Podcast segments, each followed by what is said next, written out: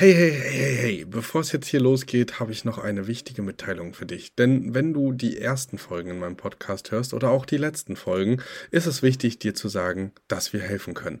Wenn du also jetzt sagst, ey, ich möchte nicht ohne Begleitung starten oder oh, das ist vielleicht doch komplizierter als auf den ersten Blick gedacht, dann sei dir sicher, dir ist geholfen. Unten in den Show Notes findest du einen Bewerbungslink zu unserem Mentoring-Programm und da wirst du auch nochmal darüber aufgeklärt, was genau und wie das ganze Programm aussehen kann und wo du am besten starten solltest. Also zögere nicht und sicher dir jetzt ein erstes Gespräch für die Mentoring-Begleitung. Und jetzt ganz viel Spaß beim Hören.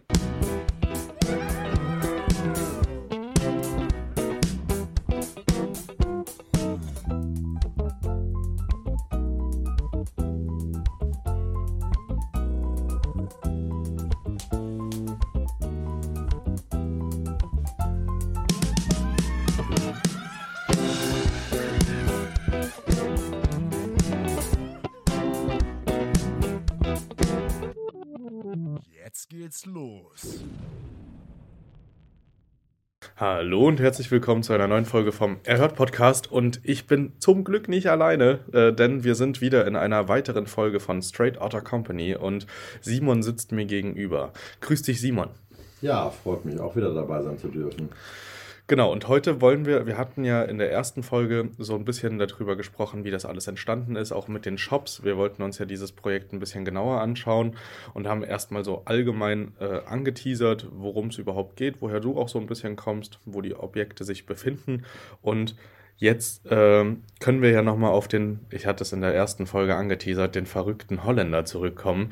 Ähm, erzähl uns doch einfach mal, ähm, wie du es gekauft hast und warum dieser verrückte Holländer äh, auch so den Namen bei uns hat. ja, also eigentlich war das ein Objekt, das war ja eigentlich auf dem Markt. Ne? Du hast ein Pappschild drin und das hat jemand gemakelt. Das ist ein, ein alter Hausverwalter aus der Stadt gewesen, der ist schon über 80. Der gute Herr ist mittlerweile leider verstorben.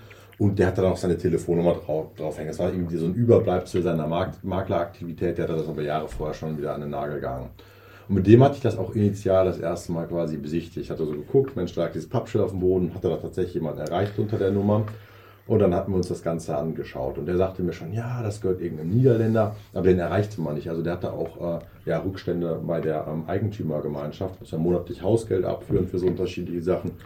Und da hat er auch Rückstände. Und dann war so ein bisschen die Frage, okay, wie kommt man an den ran? Weil die Telefonnummer war nicht aktuell, Mailadresse hatte man gar nicht, weil schon so viele Jahre kein Kontakt mehr bestand. Was man aber hatte, ist eine Adresse. Und dann sagte er zu mir, ja, ich habe nur die Adresse, können wir einen Brief hinschicken. Ich habe einen Brief hingeschickt, surprise, surprise, nichts gekommen. Und dann habe ich mir gedacht, Mensch, jetzt kommen muss aber so ein bisschen Durchsatz hinbringen. Und das ist, wir leben ja so in einer Grenzregion quasi da und das ist in die Niederlande rein. Der hatte 50 Kilometer entfernt gewohnt, ist gar nicht so super weit ist, aber du halt keine Schnellstraßen dahin hattest und so weiter und so fort, warst schon eine gute Stunde unterwegs.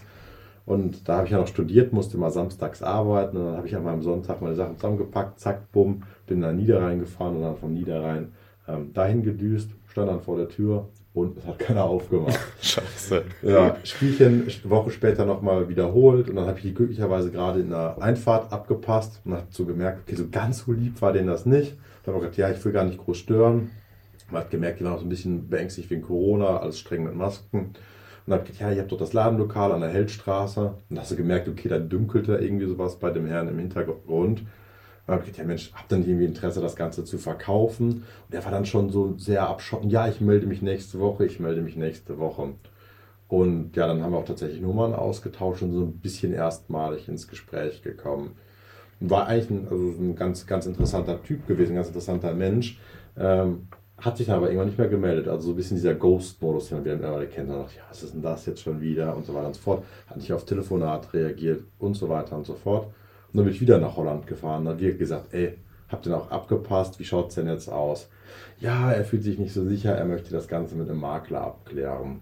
Und so, ja, lass uns das doch lieber so machen, dann können wir die Maklerkortage sparen, kann ich dir lieber ein bisschen mehr bezahlen. Und er hat gesagt, nee, er möchte dann eine Einwertung vom Makler und war da auch so relativ ja, fest in seiner Linie. Ja, und dann habe ich mich erstmal so mit dem mehr oder weniger zufrieden gegeben, dann nochmal den Kontakt drauf ähm, gegeben, dass ich sagte, komm, lass uns bitte in Kontakt bleiben, lass uns das Ding bitte machen, weil du hast ja effektiv nur Kosten und keine Einnahmen und äh, wir können das Ding attraktiv bewerben. Und dann hat mich drei, vier Tage später ein Makler angerufen mit der äh, ersten Aufforderung, ich möge es doch bitte unterlassen, den Herrn regelmäßig in den Niederlanden zu besuchen, äh, was ich natürlich dann von da an auch gemacht habe. Äh, aber damit waren wir dann so ein bisschen im Rennen drin. Okay, echt spannend. Also ihr könnt jetzt mit Sicherheit auch schon ganz viele Learnings äh, auf die Kurzzeitvermietung übertragen, weil äh, eins wird ja bewusst, das Projekt wurde ja umgesetzt, also gut Ding will Weile und man muss an manchen Sachen einfach dran kleben. Und ähm, auch wenn Eigentümer jetzt auf den ersten Blick erstmal abgeneigt sind oder unsicher, das ist ja auch ein richtiger Sicherheitstrigger gewesen, hat man gemerkt. Also ähm, lässt sich äh, nicht äh, auf so Off-Market-Geschichten ein, will da echt mit einem Makler arbeiten, hat da wenig Vertrauen und ein sehr großes Sicherheitsbedürfnis. Also das unbedingt in eurer Vermieterüberzeugung auch nochmal checken. Da äh, ja, kann, äh, kann was Gutes draus werden. So, und jetzt ist es ja dann irgendwann zum Deal gekommen. Ist da nochmal was richtig Spannendes passiert? Wie lange hat das gedauert? Also, du hast ja jetzt gesagt, Du hast ihn besucht, äh, vielleicht einmal zusammengefasst, vom ersten Besuch bis zum Kaufvertrag, wie viel Zeit ist vergangen? Also das ist eine gute Frage. Also ist erstmal was passiert im Anbandelungsprozess? Ja, der hat tatsächlich einen Makler ausgewählt, also ein grenzüberschreitender oder grenzübergreifender Makler, so besser. Äh, und der ist radikal in den Preisen. Also das siehst du auch auf den Portalen, wenn der listet, der listet teuer, der wartet auch, der verkauft ohne Druck und so weiter und so fort. Da hat er sich schon den besten Vermarkter gesucht. Wir sind aber preislich übereins gekommen. Und dann haben wir tatsächlich von Notarunterschrift bis Einzug der ersten Gäste sechs Monate gebraucht. Also wir hatten mit Start, das haben wir, das kennst du ja auch, das Verhandeln war jetzt auch mal raus. Das heißt, mit Notarunterschrift wollen wir direkt die Schlüssel haben. Das heißt, wir haben so einen Schlüsselübergabevertrag, stellen uns eine kleine Sicherheitsleistung und bezahlen irgendwie auch ein Nutzungsentgelt dafür. Na, das hat schon irgendwie so zwei Monate Vorlauf und Vorsprung. Und wie lange hat es gedauert vom ersten Kontakt an der Türe, quasi am, im Vorhof bis, zur, bis zum Notartermin? Also was war das für ein Prozess? Auch sagen, bestimmt viereinhalb, fünf Monate. Also ja, seht ihr es. Also äh, auch wenn erstmal so ein bisschen die äh, Fronten nicht ganz geklärt sind oder da viel Unsicherheit ist, äh, wenn man beackert, wenn man dran bleibt, dann lohnt sich das auf jeden Fall. Und ich kann schon mal Spoiler Alert, auch wenn das in der späteren Folge vielleicht noch kommt und äh, aufgelöst wird, wenn wir über Zahlen äh, in der Kurzzeitvermietung sprechen, der Deal hat sich gelohnt. so äh, hoffe ich. Okay, dann komme ich zur nächsten Frage, weil vielleicht auch nochmal ins Gedächtnis zu rufen Du warst zum Kaufzeitpunkt des Objektes 23, richtig? Rückrechnen.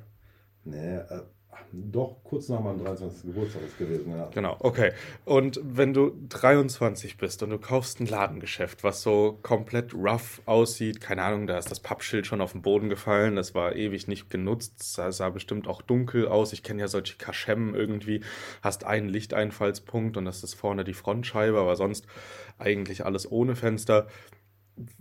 Wie komme ich auf die Idee oder wie, oder wie baue ich sowas denn um? Also ich würde erstmal dastehen und hätte wahrscheinlich 46.000 Fragezeichen und hätte im Hinterkopf, boah, ich muss ganz viele Meisterbetriebe oder hier müssen ganz viele Gewerke rein und ich wüsste gar nicht, wo anfangen. Wie, wie war das bei dir? Genau so. Also, ja, also das ist ja ein fairer Punkt. Also das ist ja auch, was wir in unserer alltäglichen Arbeit erleben. Also immer wenn wir einen Schritt vordringen in ein neues Gebiet, hast du erstmal so ein unsortierten Informationsbulk, wo du halt erstmal so Ordnung reinbringen musst. Und ich glaube, das habe ich mal in Insta-Stories letztens erzählt, als wir das Dreiparteienhaus, das Projekt jetzt angefangen haben. Du hast erstmal, musst erstmal eine, Auf, also eine, Aufgabensammlung und eine Materialsammlung machen. Das haben wir eigentlich relativ, glaube ich, leidenhaft gemacht in, in den Abendstunden. Überlegt, okay, was musst du denn wirklich alles machen? Und ich sag mal so von der Grobstruktur hat man schon so einen, groben Überblick. Man muss das Trockenbauwände gezogen werden, dass du ja auch ein komplettes Versorgungs- und Leitungswesen brauchst und so weiter und so fort. Und dann ist natürlich wichtig, so in so ein Sparring zu gehen. Also ich hatte damals irgendwie kein gutes Coaching, kein Mentoring.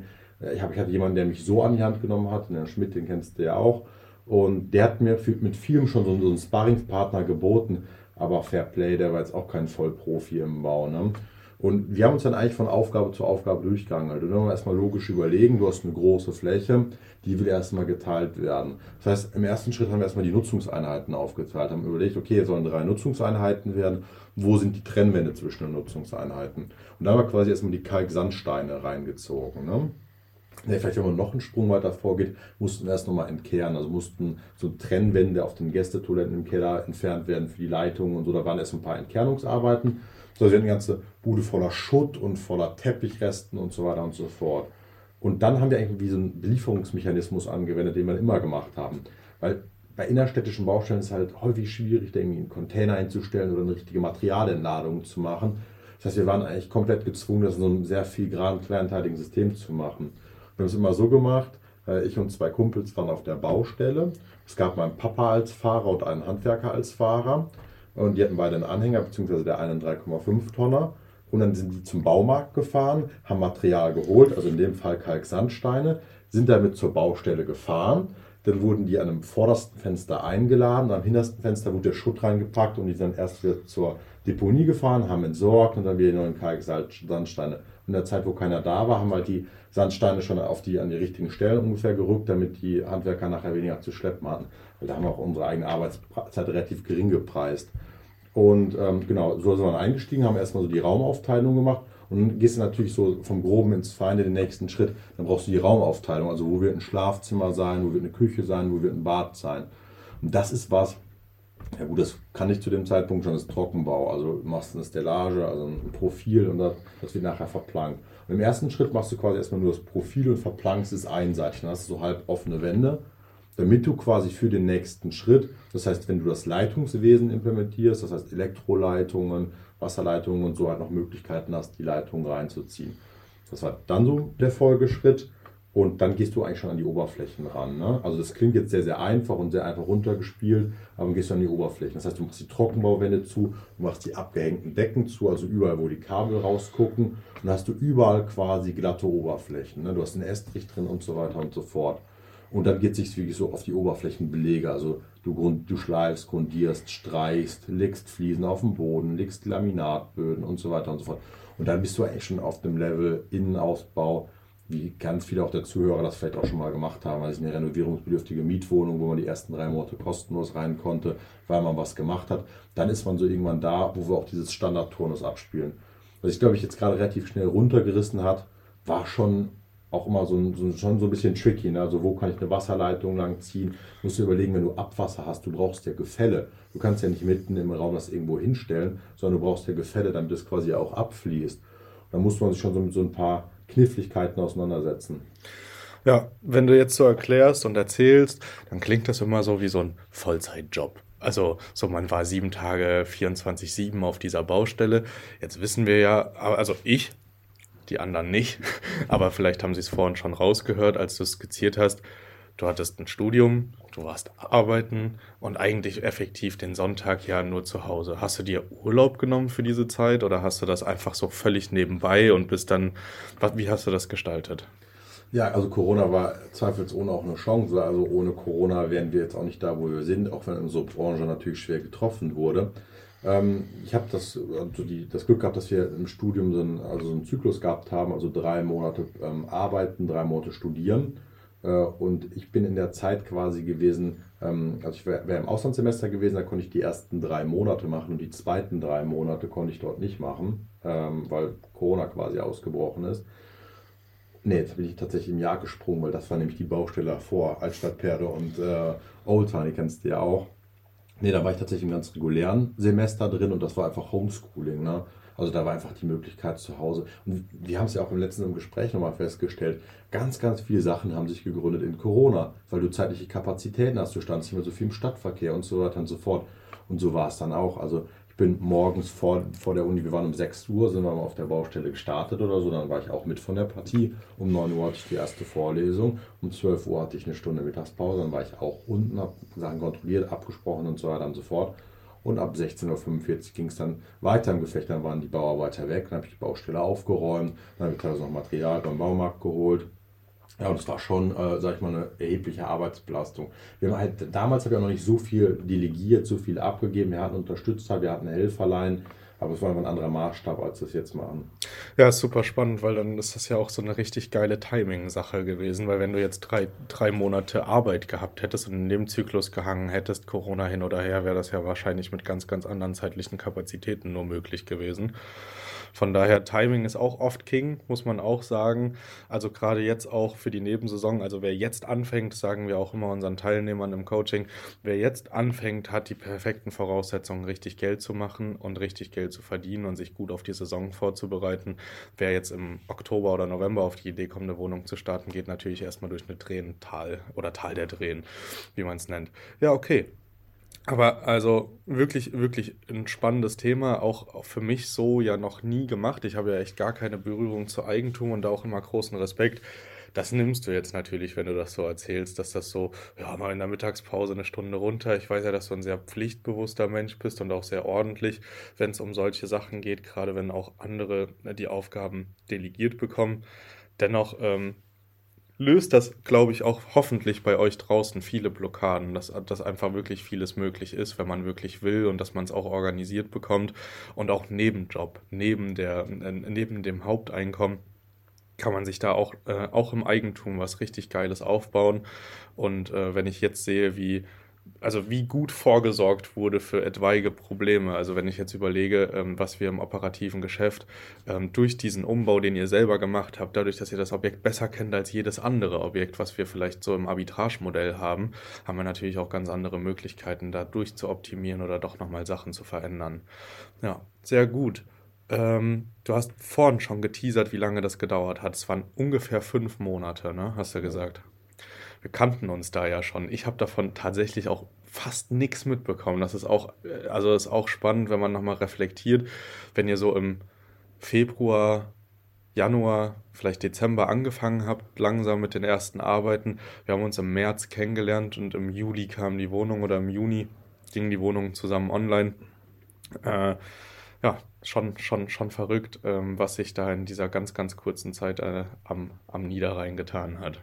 Genau, also wir sind im Januar reingestartet. Also wir haben mit den ersten eigenen Vorarbeiten, ja, da kann man dann auch für tot hauen. Es gibt ein Teppichentferner-Gerät, ich weiß nicht, ob du das kennst. Nee. Es gibt es im kleinen Format, das, das, das wird also wie so ein Handgerät quasi. Also da hast du so vorne eine Klinge und die ist so eine Rotation oder so eine Vibration ausgesetzt. Da kannst du quasi Teppich mit abschaben. Und da hat, die gibt es auch einem großen Stil, dann kannst du dich da richtig reinstemmen. Man kann sich vorstellen, in diesem Teppich hat sich alles aufgesaugt, also der war richtig proppefest. Und dann, äh, ich und ein Kumpel, ich weiß gar nicht, ob man das sagen darf, äh, am zweiten Weihnachtsfeiertag mal zwischendurch haben den, den Teppich da entfernt und auch zwischen den Jahren, das hat ja Mordslärm gemacht und vibriert und so weiter und so fort. Zum Glück war das Haus dann nur teilweise bewohnt zu dem Zeitpunkt, weil Studenten wegfahren und so. Genau, da haben wir so mit den ersten Vorarbeiten schon gestartet, aber richtig losgehen und das sehen wir jetzt ja auch mal also unsere Mitarbeiter sind ja in den Heimatländern häufig dann einfach auch zum Anfangszeitpunkt des Jahres, geht es dann so vielleicht in der dritten Januarwoche. Ja, ja, das kennen wir ja auch aus der Vermietung, dass so die richtige Vermietung erst wieder Mitte Januar losgeht. Ja. Bei Monkteuren zumindest. Okay, ähm, wenn wir jetzt darüber gesprochen haben, dass das ja schon ganz schön viel Zeit gefressen hat, das war ja irgendwie auch ein relativ großes Klumpenrisiko für dich, würde ich mal sagen, im Portfolio. Also es ist ja doch relativ viel Quadratmeter, die gewerblich da äh, umgebaut wurden, drei Wohnungen. Äh, wie, wie rentabel ist das? Wie kann ich mir das vorstellen? Also wenn ich jetzt, wenn du jetzt mit jemandem redest, der vielleicht noch kein Eigentum hat, wie würdest du ihm das erklären? Also wenn du das tatsächlich, sag ich mal, von Zahlen, Daten, Fakten greifst, also in der Verhältnismäßigkeit zur Wohnfläche, die damals schon bestanden hat und auch zum Kreditvolumen, war das jetzt gar, nicht so eine große Nummer. Aber das war deswegen eine große Nummer, weil du es nicht regulär finanzieren konntest. Also wir haben es nicht wirklich, pro, also wir haben es angeteasert, aber nicht wirklich probiert, das über eine Bank finanzieren zu lassen. Das heißt, wir sind erstmal über Equity reingegangen, was ich mir wiederum auch beschafft habe, also über Eigenkapital von unserem Investoren-Sparringspartner.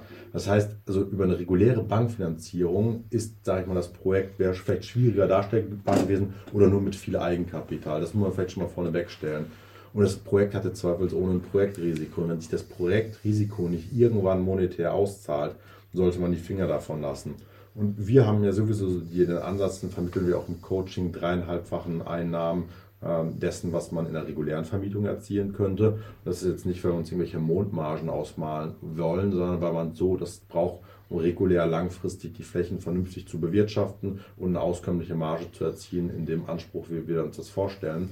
Und wenn du dir jetzt mal vorstellst, das 3,5-fach, ich würde sagen, so ein Projekt in so einer Lage, das ist jetzt nicht Köln oder Düsseldorf, wenn wir mal eine Regulärverzinsung zu der Zeit vielleicht 7%, wenn wir mal vom äh, dreieinhalbfachen ausgehen, sind wir bei 24,5%.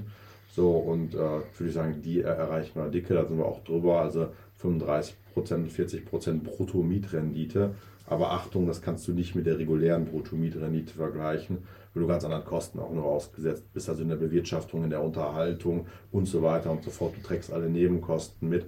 Aber unterm Strich ist es schon ein rentabel, rentables und auskömmliches Projekt.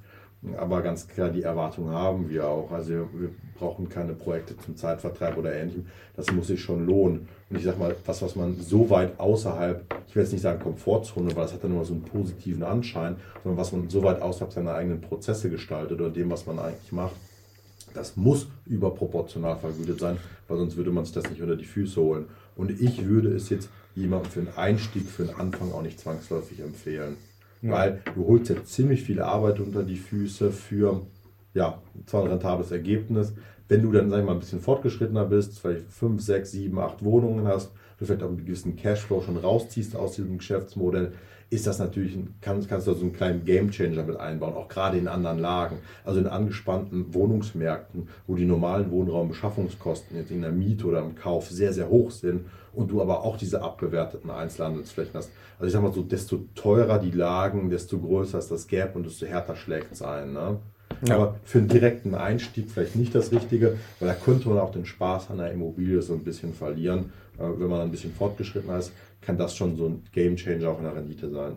Ja, kann mir auch vorstellen, dass das äh, gerade bei, also als fortgeschrittenes Projekt auch richtig Spaß machen kann. Ne? Also, also wenn man, wenn man schon ein gutes Netzwerk an Handwerkern hat, wenn man weiß, wen man wo anhauen muss, wenn man vielleicht auch hier oder dort äh, gut vernetzt ist, das ist mit Sicherheit auch der große Vorteil, den wir ja auch immer wieder ansprechen, den ich auch hier anspreche. Man muss nicht vor Ort sein für dieses Geschäftsmodell auch im Arbitrage und so, auf gar keinen Fall. Aber es ist immer ein Riesenvorteil, wenn man ein gutes Netzwerk hat vor Ort, wenn man diesen Ort schon kennt, wenn man dort vielleicht groß geworden ist auch oder sowas. Weil dann hat man einfach immer einen guten Pool, auf den man zurückgreifen kann. Und das hat sich bei euch ja dann auch ausgezahlt am Ende. Also ihr hattet ja ohne deinen Vater, der den Anhänger fährt oder so, wenn das alles nicht vor Ort gewesen wäre, wären die Kosten ja wahrscheinlich auch extrem in die Höhe gegangen, oder? Ja, also Fairplay, das irgendwo komplett außer kalten Staaten also wenn das dein Main-Business ist, gut und schön, aber dann muss das Projekt ja auch eine dementsprechende Größe haben, damit du da, was in der Perspektive ist ja alles in der Dimension und Größenordnung. Damals als ein Projekt im Nebenerwerb oder so absolut essentiell, dass es vor der Türe ist. Also in der Komplexität, weil allein in der Frequenz, wie häufig wir da hinfahren mussten, weil wir Sachen nicht wussten, dementsprechend nicht eingekauft hatten und nachliefern mussten, wie auch immer. Ich glaube, das hätte dich bei einer zu weiten Anfahrtsstrecke hätte, man einen Rappel bekommen. Es hätte sich vielleicht auch gar nicht so gut zeitlich abbilden lassen. Darum ja, so vor der eigenen Haustür ist dann schon ganz praktisch. Die sagen ja auch immer Vorgarteninvestments. Alright, dann äh, würde ich sagen, machen wir an dieser Stelle hier einfach mal einen Cut. Waren ja jetzt äh, locker flockige 22 Minuten, die wir äh, dieses Projekt uns nochmal genauer angeschaut haben. Ich hoffe, euch hat diese kleine Reise äh, von äh, dem wilden Holländer und der Garageneinfahrt bis äh, zum fertigen Projekt und der Rentabilitätsanalyse äh, gefallen. gebt uns gerne Feedback. Wir werden ähm, da auf jeden Fall noch ein, zwei, fünf, acht Folgen machen. Ähm, vielleicht nicht immer zum gleichen Projekt, aber Straight Outta Company wird jetzt ein festes Format bei uns werden. Wir werden euch immer mal wieder mit in kleinere und größere äh, Projekte mitnehmen, werden euch so ein bisschen da reinfühlen lassen, wie wir uns an manchen Stellen auch fühlen. Für uns sind ja auch ganz viele Sachen auch in der Konstellation gemeinsam komplett neu gewesen. Also da äh, seid gespannt auf weitere Folgen und wir freuen uns natürlich immer, wenn ihr uns Feedback gebt. Äh, Simon hat es vorhin schon angesprochen. Äh, Simon teilt ganz viele Inhalte, gerade auch zum Thema Eigentum und Wohnraum und den Baustellen-Updates auf äh, Instagram. Deswegen da gerne reinfolgen. Sali Holmes ist auch unten in den Shownotes nochmal verlinkt. Podcast natürlich auch gerne folgen auf Instagram. Und dann hören wir uns ja, nächste Woche wieder. Bis dann. Ciao. Ciao mit V.